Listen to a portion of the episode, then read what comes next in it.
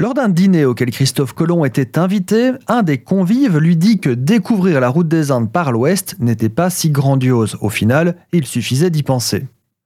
Colomb se sent piqué dans sa fierté et décide alors de prendre toute l'assistance à partie pour leur donner un défi. Oui, il prend toute l'ambiance de la soirée en otage car il vient d'essuyer une critique. Les qualités humaines de ce personnage sont vraiment discutables. Il donne donc comme défi de faire tenir un œuf dur debout. Les invités s'essayent à cet exercice et c'est Colomb qui donne la solution. Il suffisait simplement d'écraser l'œuf dur sur sa pointe et le tour est joué. Forcément, Colomb lancera sa réplique tueuse ensuite, il suffisait d'y penser.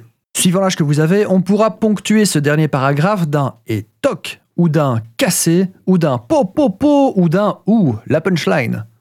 Et donc l'œuf de Colomb est devenu une expression pour désigner un système simpliste, mais qui n'est pas nécessairement intuitif ou automatique.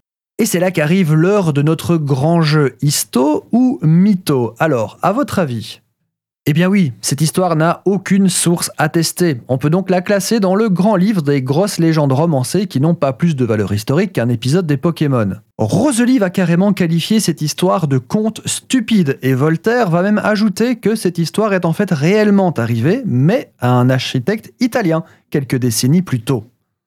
L'œuf de Colomb pourrait être un classique dans la catégorie des paris de bar et autres bizutages alimentaires, car il en possède tous les éléments. Il se fait avec des objets du quotidien et la solution est suffisamment simple pour s'en souvenir, mais suffisamment alambiquée pour faire rouler les yeux la victime de cette énigme. Si vous voulez un autre truc pour faire tenir un œuf debout, il suffit de le poser sur une pincée très généreuse de gros sel. Ou alors encore plus simple, le poser sur le goulot d'une bouteille ouverte. Ou rouge.